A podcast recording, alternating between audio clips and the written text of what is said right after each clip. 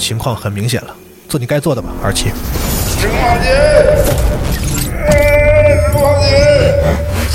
总部，总部，我们遇到了从未见过的能量危机，资料已经上传，你们小心。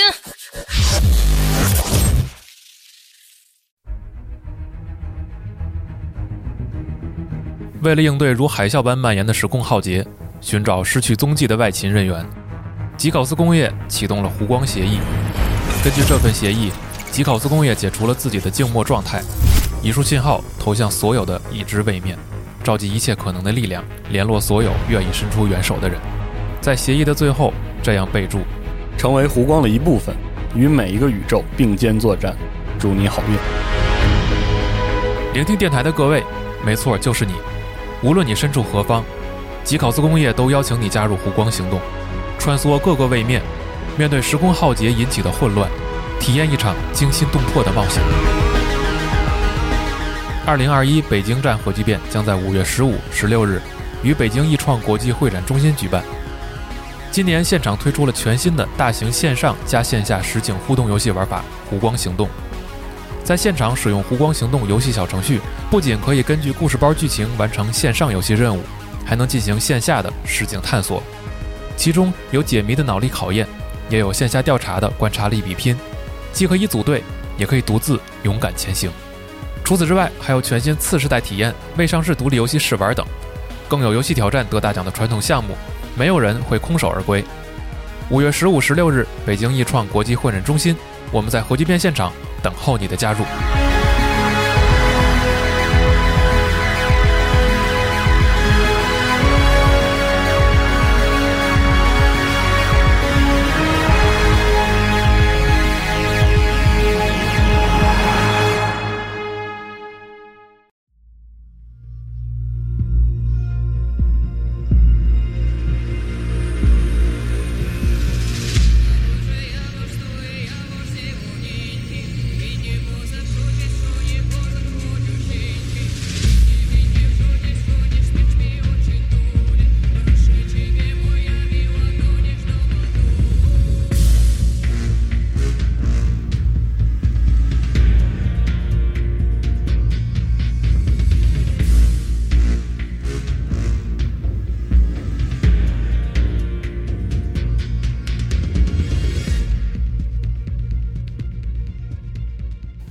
大家好，欢迎收听最新期的《加六 Pro》专题节目，我是四十二，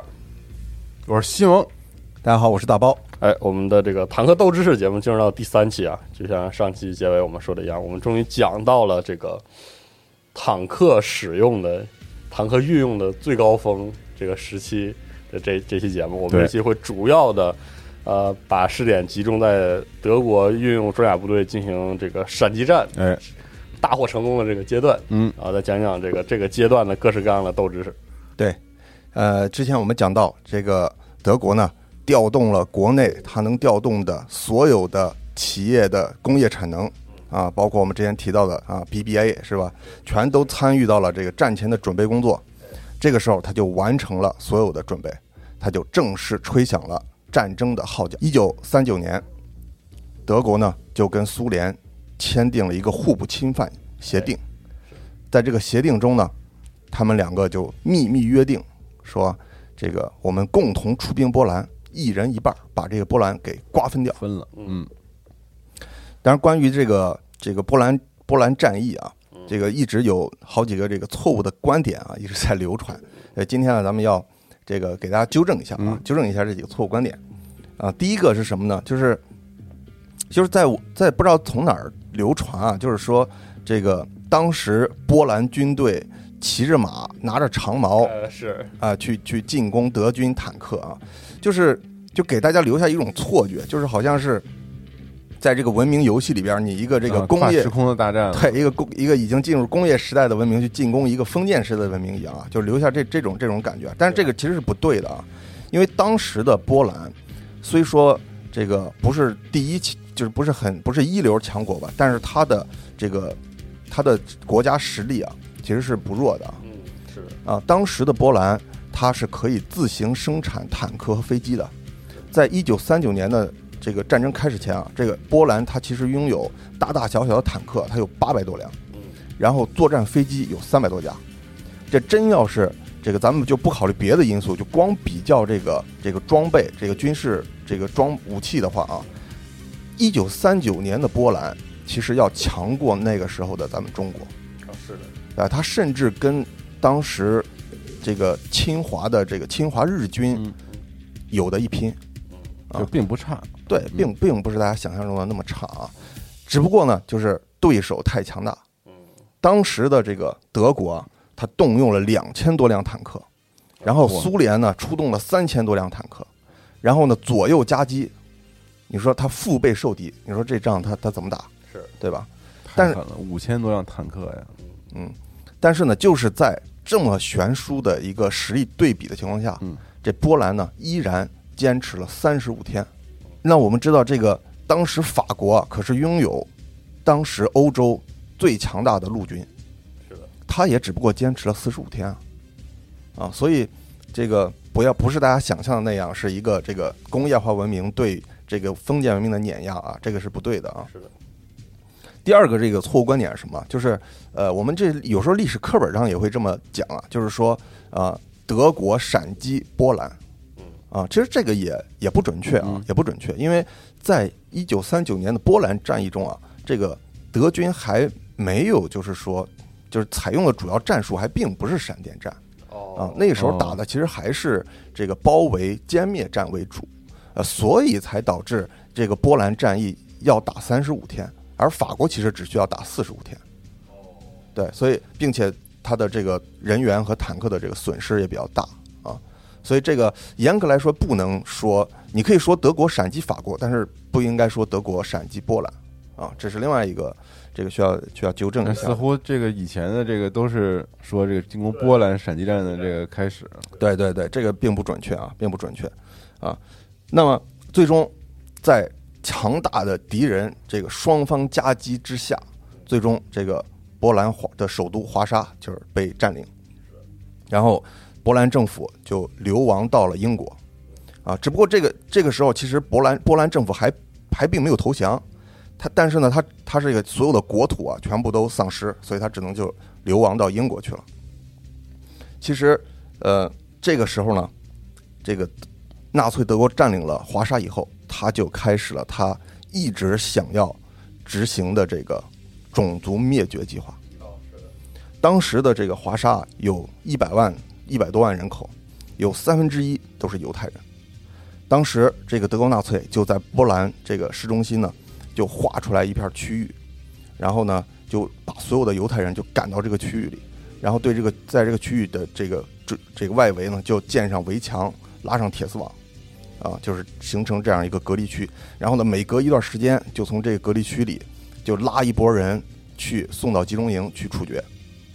啊，就说到这儿，这个看这个进击的巨人的这个朋友应该都想到了，这个其实就是呃马来国里面这个这个埃尔迪亚人收容区的历史原型，就是这个。那么这个啊、其实呃关于这个二战中的犹太人身上发生的故事啊，这还有很多故事。你比如说啊，还有这个上海和平饭店的故事啊，还有上海这个哈兰花园的故事啊，还有黑客帝国跟犹太人的故事，还有这个雅诗兰黛跟犹太人的故事。但是这个就是还包括还有很多很多的电影是吧？这辛德勒名单啊，什么美丽人生，这个所以这个如果要展开讲这个犹太人在这个故事的话，这个就可以单聊了这。可以单聊了啊。这今天咱们就就不展开了啊，咱们就不展开。那咱们还是回到这个这个这个二战的这个历史主线啊。这个要说是这个在二战历史上要说这个抵抗意志就非常强烈的国家，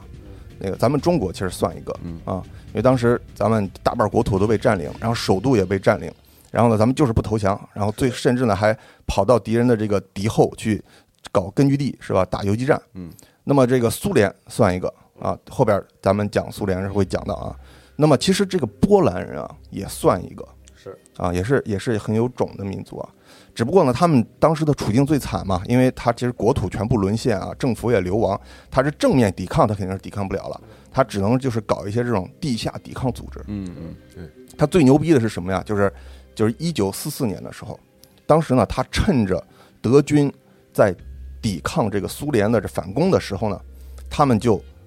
这个当时的这个波兰的流亡政府的这个总统啊，就偷偷的从英国就潜回这个华沙哦，就组织华沙全城市民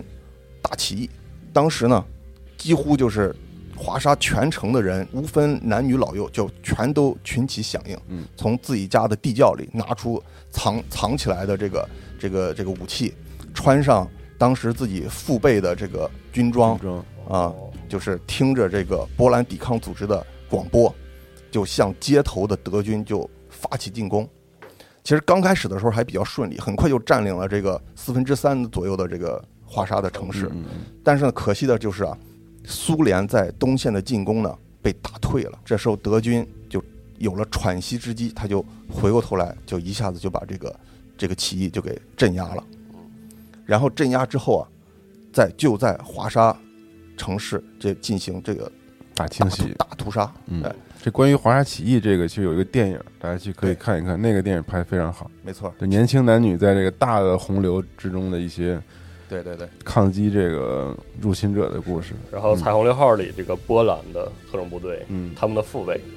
跟这个当时的这个二战期间波兰的这个抵抗都是有联系的。嗯对，就非常推荐去看一下刚刚西蒙提到这个电影啊，嗯应该叫做呃叫做《浴血华沙》或者叫做华沙一九四四》，讲的就是就是那段故事啊的故事。对，所以你从这一点看出，其实其实这个你你在一个被敌人占领的城市里，想要组织这么大规模的起义，其实是非常困难的。嗯，啊，从所以从这点上可以看出来，就是波兰人其实还是一个啊非常铁血的一个，嗯也是一个战斗民族嗯啊。那么当时德国人去怎么去镇压这个这个华沙军民的这个起义军呢？他们当时采用的战术也是非常的保守，就是他们采用的就是这个拆迁战术，哦，就一个房一个房的给你炸过去。啊，这这个战术我在突袭里边我也经常用。嗯啊也非常好用啊是是是是，当时他们就是为了这个更好的去拆迁啊，就就炸这炸这建筑物啊，他们就调来了一种特殊用途的坦克。嗯，啊，这个坦克呢，它看起来啊就跟就跟咱们这个儿童游乐场里那那个儿童碰碰车其实差不多大，它是一个呃一个无无人坦克，就是用现在的话来说，就是一个一个一个无人遥控坦克，它后边有一个电缆。啊，这个拖到后边，然后后边德军的工工兵就是在这遥控，之前我们那个节目里好像提到过这种提到过，一段对对对，哎，在这个遥控坦克上就装上这个高爆炸高爆炸药，然后就是跑这个开到这个这个建筑物旁边就起爆啊。这个坦克呢叫做歌利亚。格里亚就要说这个歌利亚，其实这个名字其实特别有意思。这歌利亚是呃圣经故事里边提到了一个巨人嗯啊、当时呢，这个巨人一方呢向呃以色列人一方发起挑战，这个歌利亚就说谁出来跟我决斗，嗯当然没有人敢出来。然后就是这个有一个牧童叫大卫，哎，哎，他出来应战。最后呢，他通过自己的智慧，用用一个这个抛抛石器，这一颗石头这个砸出去，然后砸到这个歌利亚的脑袋上，这个把他把这个歌利亚就是砸晕，然后然后一刀就割下了他的脑袋。然后后来这个大卫呢，就就成为了以色列人的英雄，哎就是后来人们称他为大卫王。是。然后到了这个文艺复兴时期呢，就是人们为了纪念这个大胃王，就做了一个雕像。哎，啊，那么这个雕像的名字就叫就叫大卫像啊。哎，所有然后这个学这个素描的永远绕不过的第一个啊，对。大卫像啊，对那么他肩上搭着那个投石锁，对，对，然后这个这个雕像的这个作作作者呢，就是这个雕刻家呢，就是米开朗基罗。对嗯。对。传世之作，然后这个后来在英语的使用语境里，经常用格利亚指这种笨重且巨大的哦，存在。存在啊嗯，这这歌利亚，对，所以当时德国人用这个名字叫自己的小车叫格利亚，还挺对对，挺国人微妙的。对德国人把一个这么小的一个坦克嗯，叫做歌利亚，但是呢描述这种有巨人的力量，可能就是这种感觉吧，对或者说也是讽刺。啊，他他把这个这么小的坦克叫做歌利亚，但是呢，却把它最超重型的坦克叫做鼠式，是不是？它是、哦对它是有一个，对它这个这个这个思路还是很很很很有意思啊。是那么除了这个歌利亚这个呃无人遥控坦克以外啊，它其实还动用了一样就是拆迁利器，就是这个卡尔旧炮。啊，卡尔旧炮拿来轰过华沙市区啊！对，这个卡尔旧旧炮嘛，旧炮的意思就是这个就是呃就是迫击炮的意思。大卫老师说了，脸盆一样的炮，对对它的口径，口径达到了这个六百毫米啊，这个太整夸张了，就把这个半米大炮弹那是，对这个把这个巨大的这个这个迫击炮就装在这个坦克底盘上，然后呢就可以一点一点的这样移动啊，然后呢他们就在这个也是用这个卡尔旧炮就向这个华沙的城市里去发射，等到这个起义军完全被镇压之后。这华沙百分之八十五以上的建筑物全部被摧毁，是的，华沙的人口直接少了三分之一。太惨了。是的。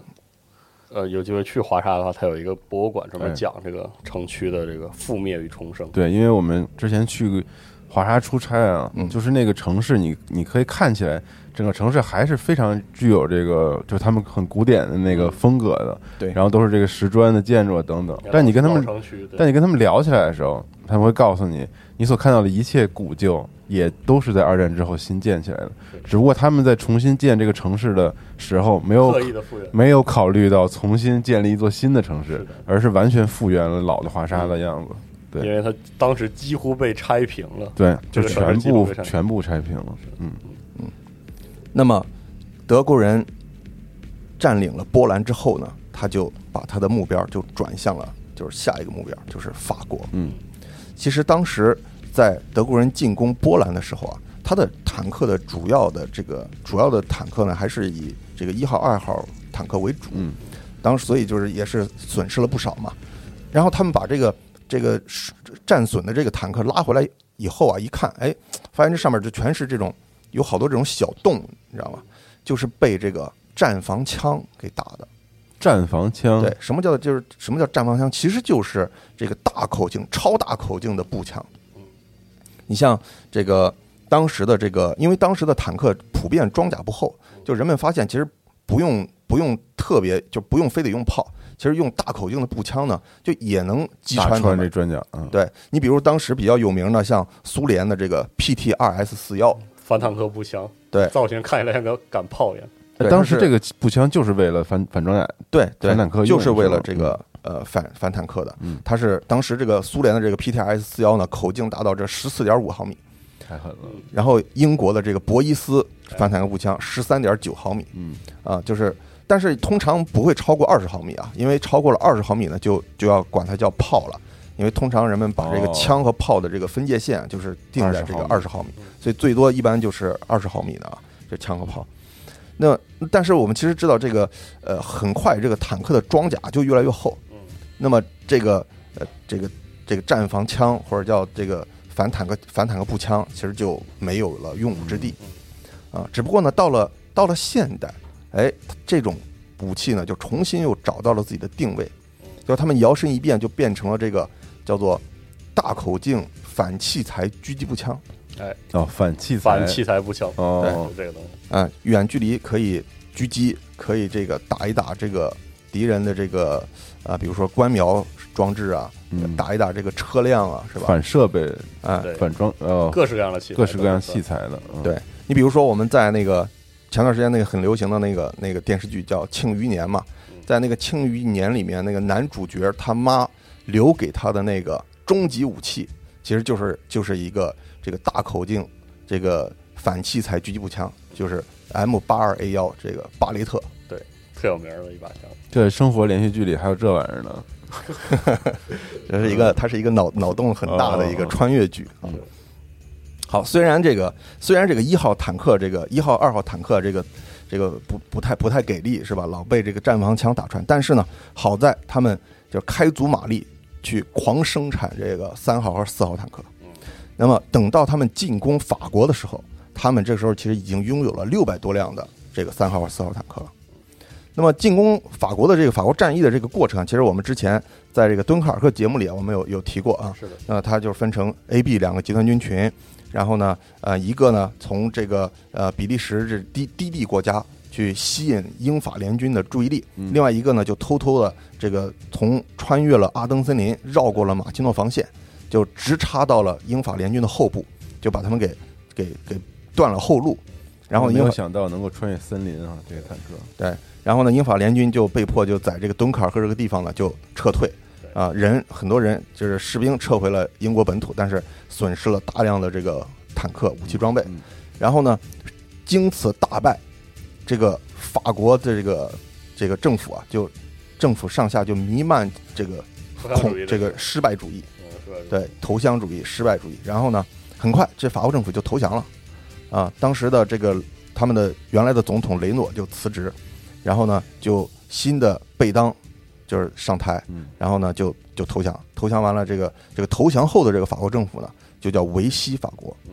而坚持抵抗的这个戴高乐将军呢，他就流亡到了英国，成立了一个新的一个流亡政府。那么坚持抵抗，这个这个政府呢就叫做自由法国。嗯，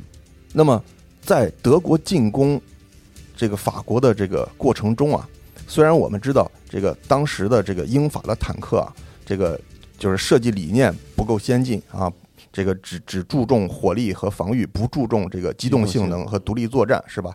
但是虽然它不利于它不擅长进攻，但是呢，当你作为进攻方去攻击它的时候，他作为防守方的时候，其实你还是很难受的。是的，啊。那么当时在这个德军就遇到了就两种坦克，让他特别的头疼啊。一种呢就是法国军队装备的，叫做夏尔 B 一哎这样一种重型坦克；另外一种就是英国装备的，叫马蒂尔达二型哎，一种英国管它叫步兵坦克。嗯。啊。这两种坦克呢，就是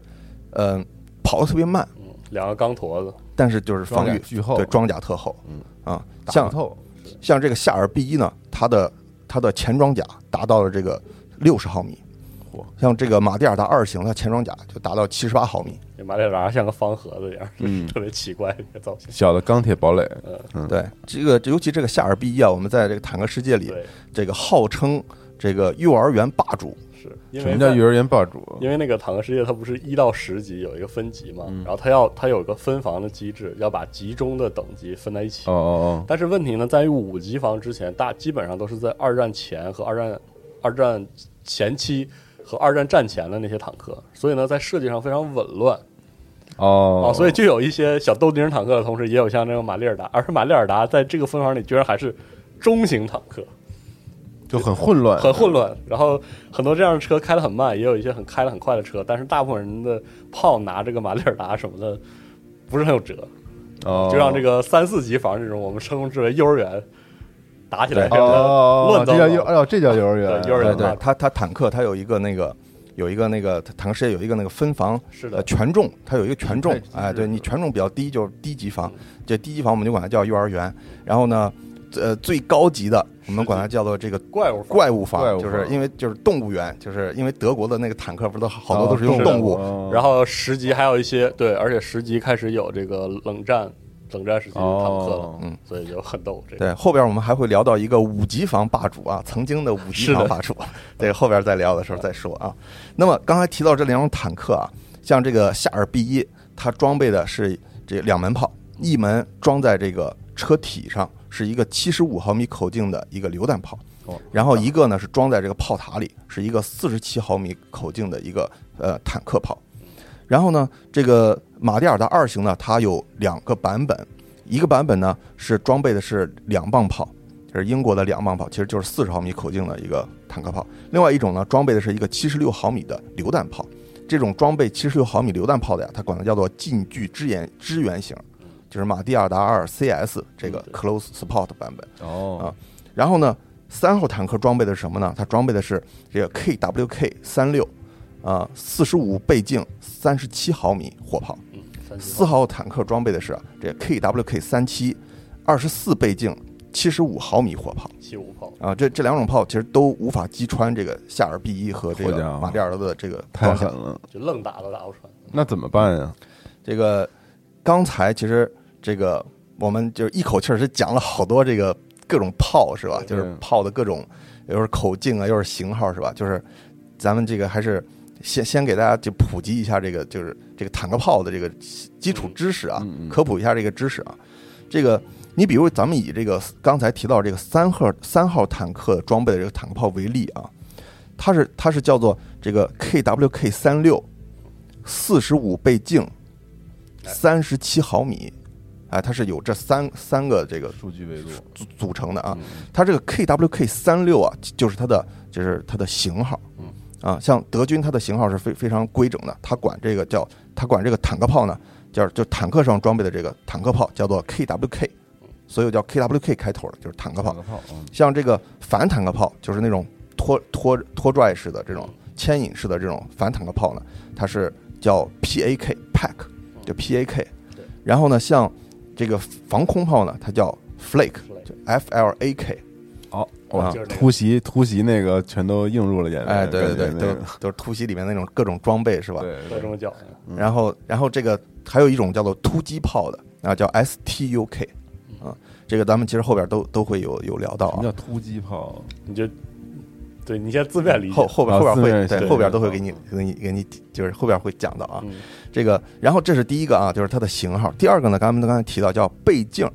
就是镜就是口口径的镜，就是倍镜啊，不是瞄准镜的那个倍镜啊，是就是几倍口径，就是这倍镜啊。它写写写作的话，就是写出来就是叫杠 L，一个斜杠一个大写的 L。嗯，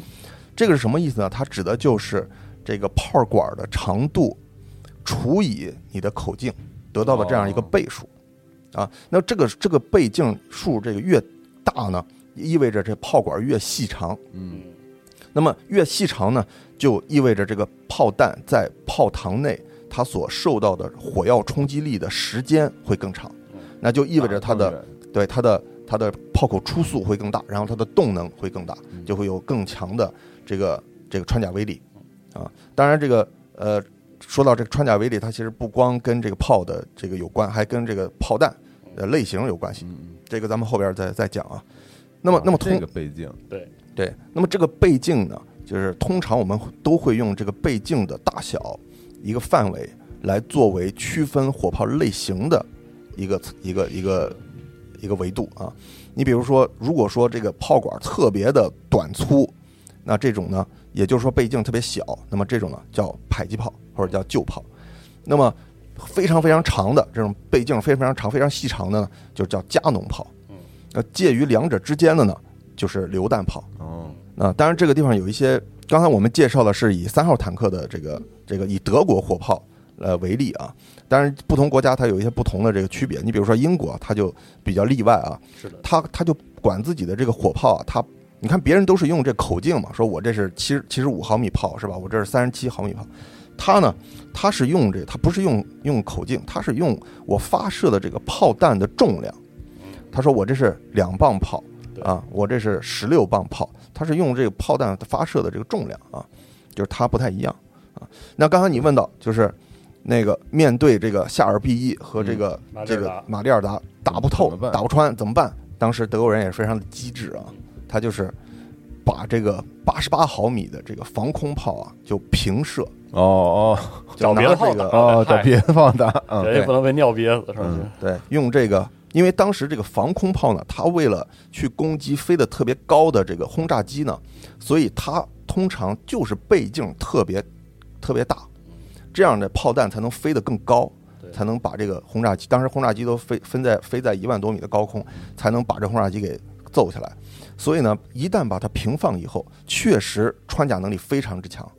那这种防空炮，就是我们后来在游戏中、在电影里就特别、特别、特别耳熟能详的，就是这个八八炮。八八炮啊，它的哦，它正式的型号八八炮就是这个个防空，对 ET 八八 AA 炮指干的就是这个。东西吗？A 干是指 anti air 啊，嗯，很八八炮是一种，其中一种哦 A 对，就是它正式型号就是 Flake 三十六。刚才咱们有提到，就 Flake 就代表防空炮，但是 Flake 三六，你说这个三六就突袭里是三六年，那样样子，我一开一下就想是吧起？来立即就想坐在那儿这个八八转着，炮然后咚咚咚咚咚那个。对。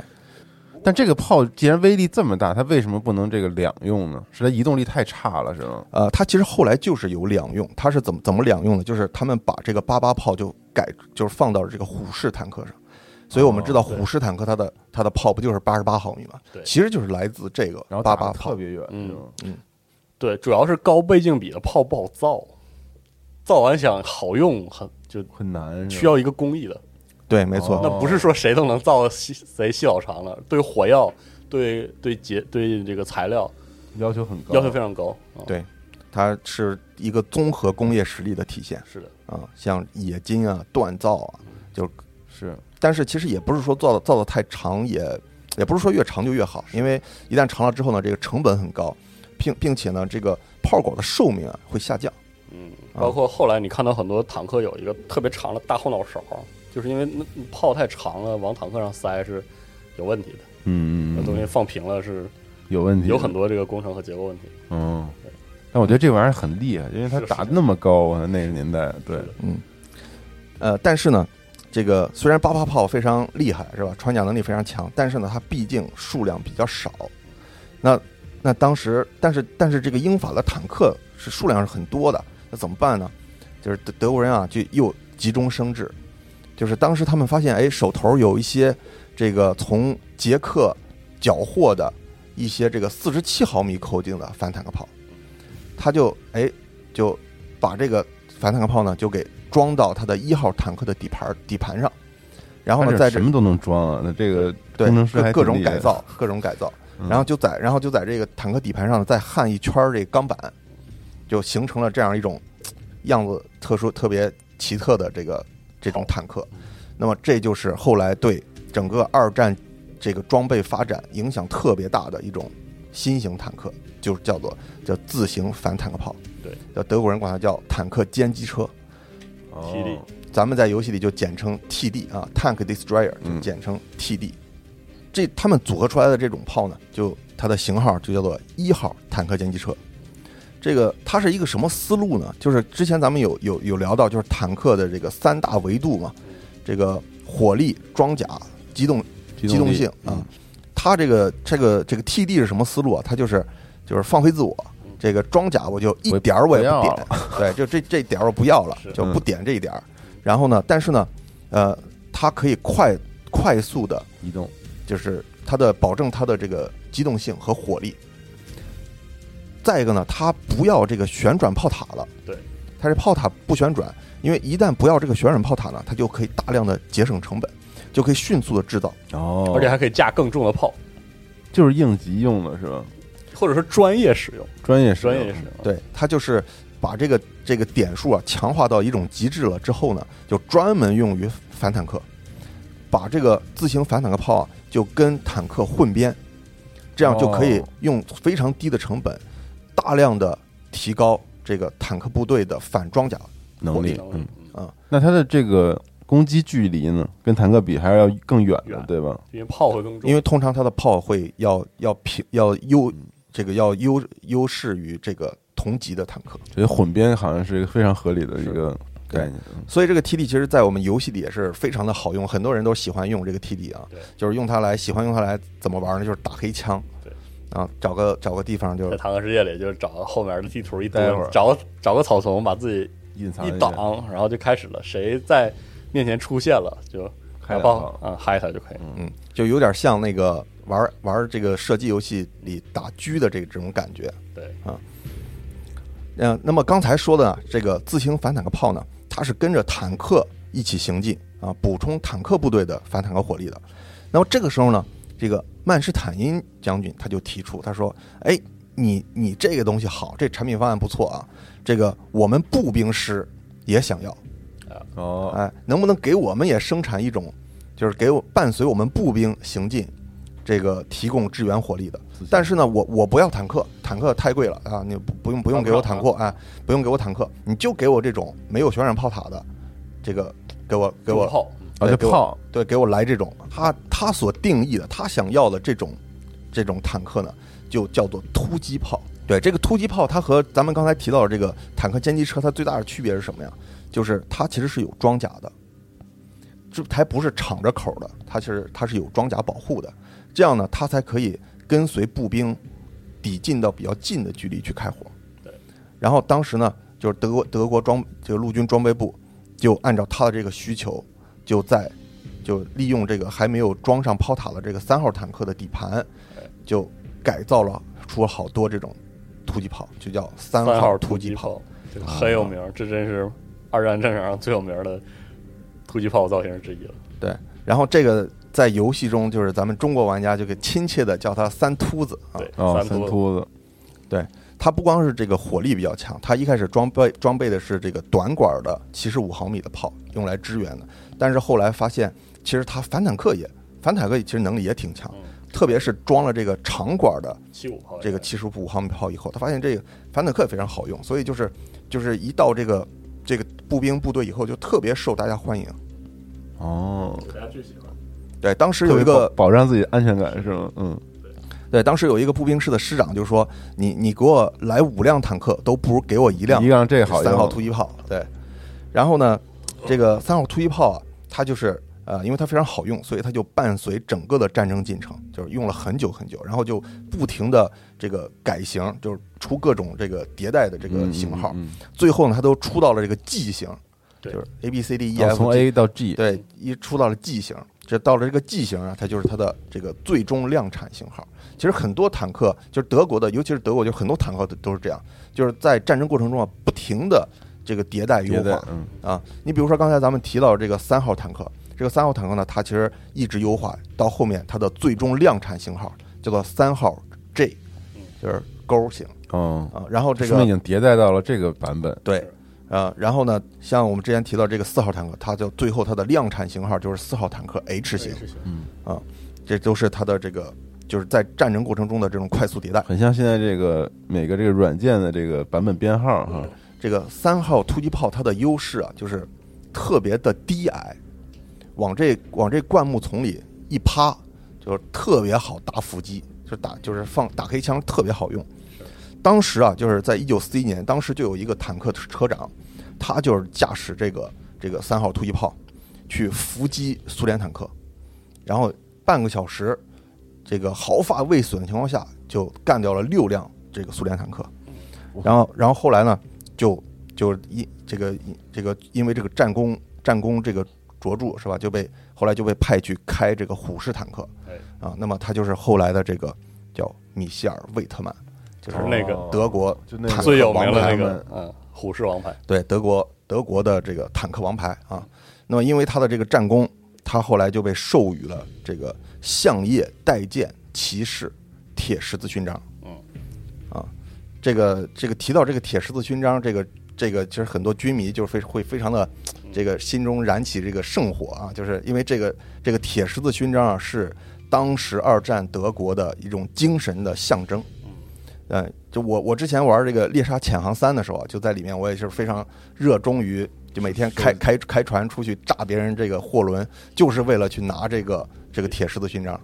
啊。而且当时这个呃，当时这个历史上的这个铁十字勋章的这个获得方式啊，其实跟这个游戏还真是有点像。你像当时这个呃德国的潜艇部队啊，它就是根据你击沉的这个敌人的这个船只的吨位来来给你发这个铁十字勋章。嗯像这个飞行员呢，他就是根据你击落的飞机给你发。对他，而且还定的还特别细，你知道吗？就是就是它可以，它细到什么程度？它是它是定义就是说，呃，你击落一架这个单引擎飞机，给你一点儿胜利点数，然后击落一个双引擎飞机，给你两点儿胆数，然后四引擎飞机给你三点儿，然后呢，如果你是夜间出任务，给你双倍，啊，然后呢，游戏机制对。对，然后呢，每就凑够五点儿啊，就给你就五个五点儿胜利点数，就给你一级铁铁丝式勋章。一共凑够二十点儿就给你骑士勋章哦。啊。对它，它这个铁丝式勋章就是分等级的，分等级的。它是从低到高呢，依次是先是这个二级铁十字勋章，然后就是一级铁十字勋章，然后再往上就是就是骑士级铁十字勋章。这就是。最高荣誉了，是吧？呃，它是还还没到，这这才三级，还早着呢啊！哦。这还是骑士级铁十字勋章，再往上呢就是相叶骑士铁十字勋章，就是就是在上面装加入了一个装饰装饰性的一个一个一个相叶，就是是橡树橡树叶对，加入了这样一个相叶，然后再往上就是相叶带剑铁十字勋章，就是除了一个相叶以外，还有两把宝剑交叉的两把宝剑，然后再往上就是钻石相叶带剑骑士铁十字勋章，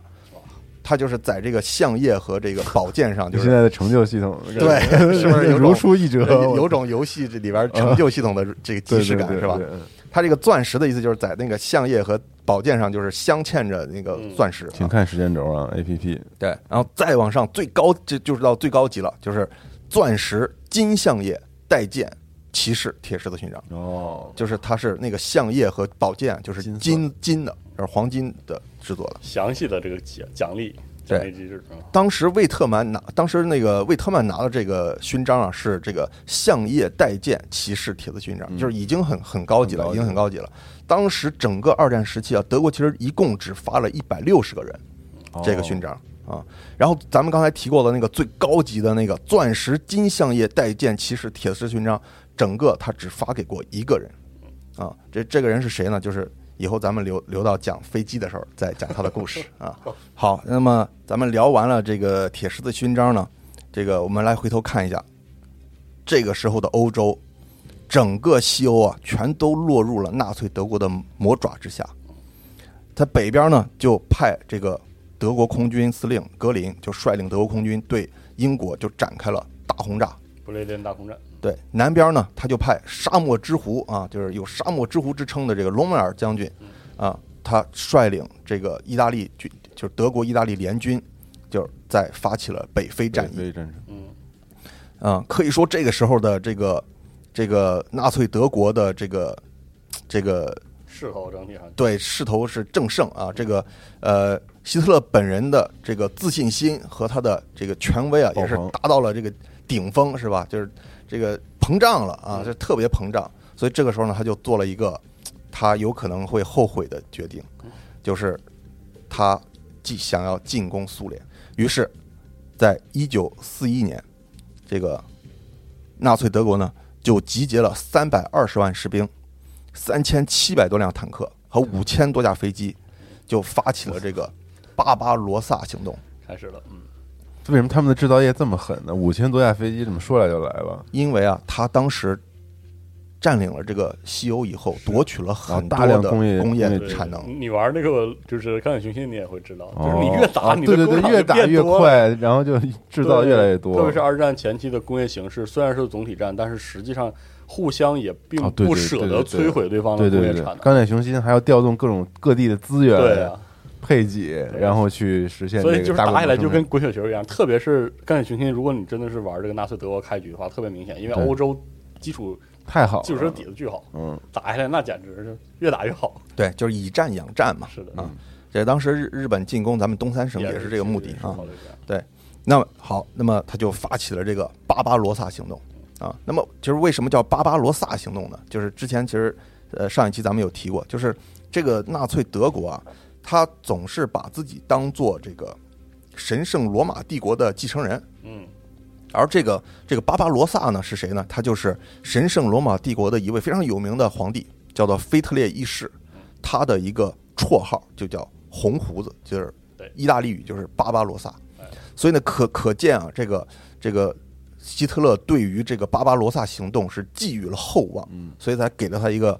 这样的一个名字。那么，在巴萨巴巴罗萨行动计划中啊，这个纳粹德国就是兵分三路，北方集团军群去目标是列宁格勒，南方集团军群目标是这个乌克兰，占领整个乌克兰啊，然后中央集团军群的目标就是占领莫斯科。嗯三条线一起行动，刚才提到这个这个列宁格勒啊，这个其实这个其实列宁格勒啊，其实啊就是咱们非常熟悉的历史课本里有讲过的这个圣彼得堡，对。对。啊，就是现在也是叫圣彼得堡。堡，它这个因为当时这个圣彼得堡就什么什么堡，这个呢就什么什么 Burg，这个是德语，所以呢，在这个苏联这个成立以后呢，他们就想这个去德语化，嗯，所以呢就就不叫圣彼得堡，就改名叫列宁格勒。这个我们知道这个是这个这个俄语中有非常多的这个后缀啊，就是什么什么格勒啊，什么什么斯科，什么什么斯基是吧？什么什么夫，什么什么娃，就是很多的这种后缀啊。它它什么意思呢？像这个格勒啊，格勒的意思就是啊，就是什么什么之城的意思。哦你，像列宁格勒就是列宁之城，就列宁城啊。像斯大林格勒就是斯大林的城市，斯大林之城是这个这个意思。像什么什么斯克呢？的意思就是说，呃，是什么什么省、什么什么州的意思嗯嗯啊。像什么什么司机是吧？我们老老说俄国人都是司机是吧？什么什么司机，这个这个司机呢，他其实是说是来自于他们这个古时候这个俄罗斯贵族的一个称呼，就是他们他的意思就是说是来自哪里哪里的人啊，哦意思就是在炫耀说我家的封地啊，名门望族，对，是什么什么地儿啊？我是哦哪儿来的？对，我是来自那个地方的人，其实就是在炫耀自己的这个封地啊。杰洛特的利维亚斯基就是这意思。对，嗯这个部分其实大家可以找一些讲，比如说彼得大帝时期沙皇俄国的故事讲过，就是呃，俄罗斯剧烈剧烈欧化的时候，他们的贵族就是强行的去学习欧洲文化的时候，培养出了某种就是和欧洲的封建制度下的贵族文化近似，但是不同的。有些地方相相当有些偏执嗯。和极端，但是也有自己特色的那模式，跟这个都是有些有些关联关系的，嗯。嗯，其实它这个它这个其实跟德语里边那个什么什么冯啊有点像，因为德语我们发现好多贵族啊，尤其是那种将军，中间对嗯中中间有个冯是吧？这个冯也是就是也是同样的意思，就是来自什么什么地方，就也是这样的一个意思，就是那个范类似对吧？嗯，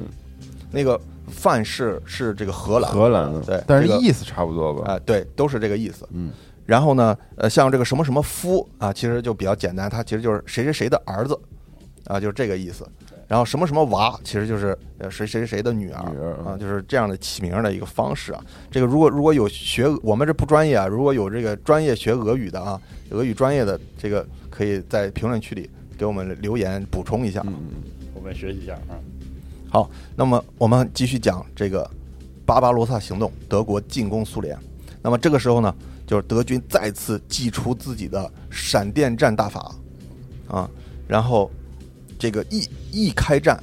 就如入无人之境，这个苏联军队啊是毫无招架之力，这刚打了十几天就被俘虏了五十万人，一千五百辆的坦克被击毁，嗯然后两千多架的飞机全部被击毁，而且大部分都是被击毁在机场上，都没来得及起飞。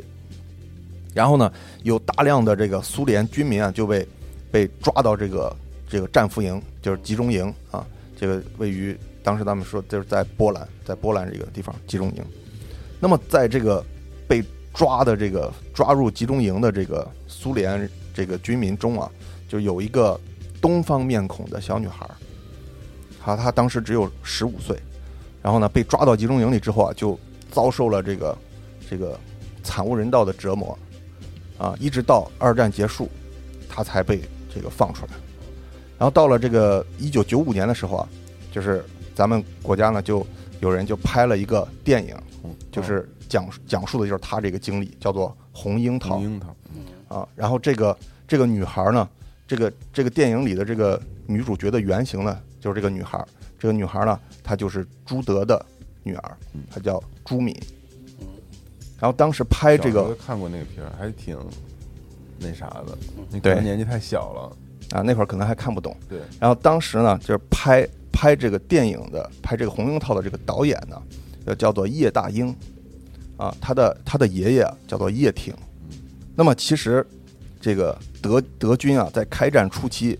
能够在这个苏联取得这么大的这个战果，其实除了德国人自己的这个闪电战战术牛逼以外啊，这个其实还有很多也是苏联人自己的问题。当时，苏联人有两，当时苏联人主要有两个问题啊。第一呢，就是他这个被打了一个措手不及，因为当时这个斯大林呢，就是他怎么他也他不愿意去相信，就是他对这个这个两年前咱们咱们才嗯签完这个互不侵犯条约，还一起瓜分波兰，嗯，是吧？你你你翻脸不认人这么快，对吧？转眼就翻脸不认人，然后这个这个好的时候叫人家小甜甜，是吧？这个现在管人叫牛夫人，就是他他完全不愿意，就是他不敢相信这个这么大的一个这个这个变化啊。但是其实到这个到二战之后，这个好多年，就是随着这个档案的解密啊，其实我们就从档案中知道，其实其实当时啊，在开战前好多天，其实斯大林已经收到了来自这个远东的一份情报，哦，在这份情报中明确的告诉他，啊，这个德国人将于一九四一年六月二十二日进攻苏联，啊，其实他已经明确得到这个情报。那么还是给打了个措手不及的感觉，对他其实收到了这份情报，他也就还是不太相信，就没有重视这个这份情报。嗯，那么这份情报来自于哪儿呢？它是来自于当时二战期间特别有名的一个号称间谍之王的一个苏联特工。啊，他呢就是一直活跃在这个远东，就是中国的上海和日本的东京这两个地方。啊，我们都知道这个，呃，当时的二战中的上海呢，就是号称这个世界谍都啊，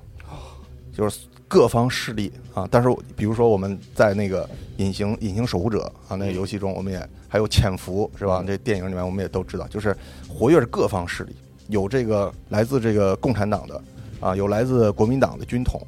啊，还有这个呃日本人的情报组织，还有这个呃这个汪伪政权的这个这个情报组织，啊，其实不仅有这几家，其实还有一个非常重要的势力，就是来自共产国际的远东情报组。哦，啊，这个有机会咱们之都啊，对，这个有机会咱们再再讲这个这个。这个是当时夜上海的故事，对上对上海叠都的这个故事啊，这里边涉及到了非常多的人啊，有这个我们比较熟悉的，像这个中国人的老朋友史莫特莱记者啊，像这个鲁迅啊，像这个啊爱因斯坦啊，有有有非常多这个我们熟悉的名字啊，这个有机会咱们再再单独聊啊，嗯，这是这是他的第一个问题，就是这个情报。就不不相信情报，然后被打了一个措手不及。那么第二个问题是什么呢？就是当时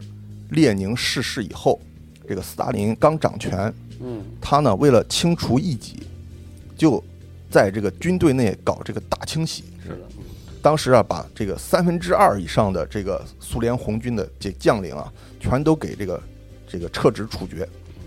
太狠了。那导致就是非常影非常影响这个这个红军的战斗力啊，因为顶替上的人都是没有足够经验的人啊。那么这是这是这个苏联这个自己的问题啊。那么其实德国人进攻的过程中呢，就也不是就全都一帆风顺。那么当时他就德军在进攻过程中啊，就遇上了两个硬茬啊。第一个硬茬是什么呢？就是德就是苏联坦克。啊，这个特三四和 KV 系列坦克，啊，这个特三四坦克，这个大家就非常非常有名，是吧？就我们也讲几乎没有人节目，对对对，之前大卫老师也录过特三四的节目啊。如果对这个大家对这特三四坦克感兴趣的，可以去听一下这个节目啊。然后，那么另外一种坦克呢，就是这个 KV 系列重型坦克，因为我们知道特三四是一种中型坦克，二十多吨。然后这 KV 坦克呢是四十多吨的重型坦克。那么当时这个呃，其实这个我们知道苏联很多坦克就是都是 T 开头嘛，就是像什么特二六啊、特二八、特三五啊，是吧？特特三四。然后这个关于这个这个 T 到底应该念 T 还是要念特，就是网上还有很多的这个争论，是吧？那么其实这个其实跟是这个其实是俄语里边的这个。就俄语字母发，就俄语字母表啊，它其实是有三十三个字母，它和这个英文英文只有二十六个字母嘛，所以其实有很多的这个俄文字母啊，在英文里你是无法一一对应的，啊，所以呢，我当时这个这个这个 T 啊，其实就是啊这个俄语里面坦克的这个首字母，啊，所以就按照俄语呢，很多人其实就习惯就是读它特，按照俄语发音去读啊。然后这这个咱们就不不参与这个争论啊，我我习咱们习惯怎么读就就怎么读啊。那么那么这个 KV 坦克为什么叫 KV 呢？呃，这其实就涉及到了当时苏联两大坦克设计中心之间的这个较量啊。当时苏联有两大坦克设计中心，一个呢就是这个列宁格勒，当时呃主要的设计师叫做柯金啊，另外一个坦克设计中心呢在哈尔科夫。主要的坦克设计师呢，叫做柯什金，啊，那么这个其实当时啊，特三四坦克相对来说已经非常完善，所以很快就立项了，啊，就就量产了。但是呢，当时 KV 坦克还有很多问题还没解决，所以呢，就有点落后于这个特三四。但是呢，这个柯金啊，他有一个，就是这个 KV 坦克的设计师啊，这柯金啊，他有一个特别厉害的老丈人。有啊，他这个他这老丈人啊，是当时的苏联国防委员会主席。嗯，啊，叫做弗洛西洛夫元帅。所以呢，这科钦的这个设计的这个坦克，他就以这个弗洛西西洛夫元帅，他叫呃克里明特弗洛西洛夫，就以他的名称的这个首字母的这个简写，哦，就 KV，KV 科沃坦克，对对，有点这个拍马屁的意思啊啊，那个，那么最后就是在他这个老丈人的帮助下，这个 KV 坦克得以正式立项啊，开始生产。那么到其实到后来啊，就是这个柯金他们又继续设计下一代的坦克嘛，嗯然后下一代的坦克它更过分了，它就直接起名叫当时苏联的最高领袖，就是斯大林，对，就直接起名叫约瑟夫·斯大林，就是缩写就是 RS 后来的哦啊，所以后来就是 RS、RS 二、RS 三这些坦克啊的名字的这个来历啊。所以呢，啊，虽然是坦克设计还是不错啊，KV 坦克还是发挥了这个呃很重要的作用啊，但是这个它这个行为啊，未免有点儿这个拍马屁啊，也也显示出来当时的这个苏联这个个人崇拜是有多厉害。那么这个 KV 坦克啊，它其实有两种型号啊，一种是 KV 一，一种是 KV 二。嗯，啊，那我们其实最熟悉的就是这个 KV 二，对，因为它有一个特别让人看了就无法忘记的特征，就是这个巨大的脑袋。那么当时 KV 二呢，为了装下一门一百五十二毫米口径的这个榴弹炮，就搞了这么一个特别头重脚轻的这么一个大脑袋，然后也就有了后来的这个我们对苏联坦克的一种印象，就是口径即正义。那么当时啊，KV 二这个坦克除了火力比较猛以外，其实它的装甲也也非常的强，啊、当时呃它的厚达一百一十毫米的这个这炮塔装甲，就是也是德军的很多武器都是无法打打穿的。那么当时啊，在德军进攻列宁格勒的途中，就有一辆 KV 二坦克，就守在一座桥上，这一辆 KV 二坦克就任凭你怎么打都打不穿，整整这个阻击了德军的这个装甲师一整天，嗯，直到最后就一一台就这一辆 KV 二坦克，太狠了，呃，因为当时这个装甲师里就是没有没有装备很很大很很大口径的这个反坦克炮，就赶紧就调来了这个八八炮啊，又是八八炮，赶紧调来了八八炮，最后呢是用这个八八炮呃才把这个 KV 二坦克击毁，但是这个时候二十四小时已经过去了，就严重这个迟缓了他的进攻，进度，对，拖慢了他进攻的这个战时间。功太厉害了，是的，然后呢，后来呢，就是在游戏里面，为了纪念这个这个 KV 二坦克的这个战绩，就就是坦克世界里面的那个搞了一个勋章，叫做临危不惧勋章，就是来自于这个，这个号称是坦克世界里最难获得的勋章。他这个，因为他的这个获得条件特别的苛刻啊，就是他要求你必须在你所有的队友全部阵亡的情况下，只剩你自己，但是对面还有五名以上的对，坦克，嗯，然后而且你还得取得胜利，我靠，只有在这种情况下，你才能获得这个临危不惧勋章。那就是一克罗诺夫勋章，一 v 五必须得，然后打赢，嗯，是的，而且这个当时的细节包括什么？当时八八炮都拉得很近了，才把才把它打打打掉，就是很有名的一个一个战例。有电影吗？这个事儿没有电影，没有，这个听起来就是一个特别像是能拍电影的一个故事对，嗯苏联的重型坦克是德军遇到的这第一个硬茬。那么第二个硬茬呢，就是苏联建造的一系列的要塞。嗯，那么当时主要有两个要塞，也是让德国人非常头疼。一个呢是在现在的白俄罗斯境内的叫布列斯特要塞。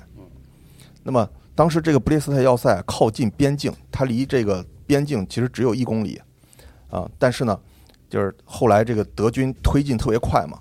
整个这个布列斯特要塞就就是已经大大的位于德军战线的后方了。但是即使是在这种绝境之下，这布列斯特要塞里边的苏联红军还是坚持了一个多月才才最后才被消灭。那么有后来就是人们根据这个就拍了一个电影啊，咱们国内还引进了，叫做《兵临城下之决战要塞》。哦，啊，其实这个这个电影，呃，原名其实叫做就叫布列斯特要塞，啊，可能是引这是引进的时候想要跟这个一个这个 兵临城下，对，要跟兵临城下去蹭蹭一下热度啊，所以就给它改名。其实跟兵临城下并没有关系啊，跟原版电影并没有关系。但是这个电影就是描写的就是当时布列斯特要塞的苏军是如何在敌后坚持作战的，嗯，战到最后一人，还是也是非常值得一看的啊。然后另外一个要塞让德国人非常头疼，就是这个塞瓦斯托波尔要塞。这个塞瓦斯托波尔要塞位于现在的这个乌克兰境内的这克里米亚半岛，啊，它有点像咱们中国的这个旅顺，对，就是它本身是一个非常重要的军港，然后呢，为了保护这个港口呢，就就不让敌人从陆地把这个港口攻占，他就造了这个要塞，一个非常要塞群啊，保护的，嗯对，当时在这个在这个布雷斯特要塞里啊，就是在在这个塞瓦斯托波尔要塞里啊，有十二个这个炮台，这炮台上都是装备的都是双联装的三零五毫米的这个主炮，就是从这个战列舰上拆下来的这个巨型的这个火炮。关键是啊，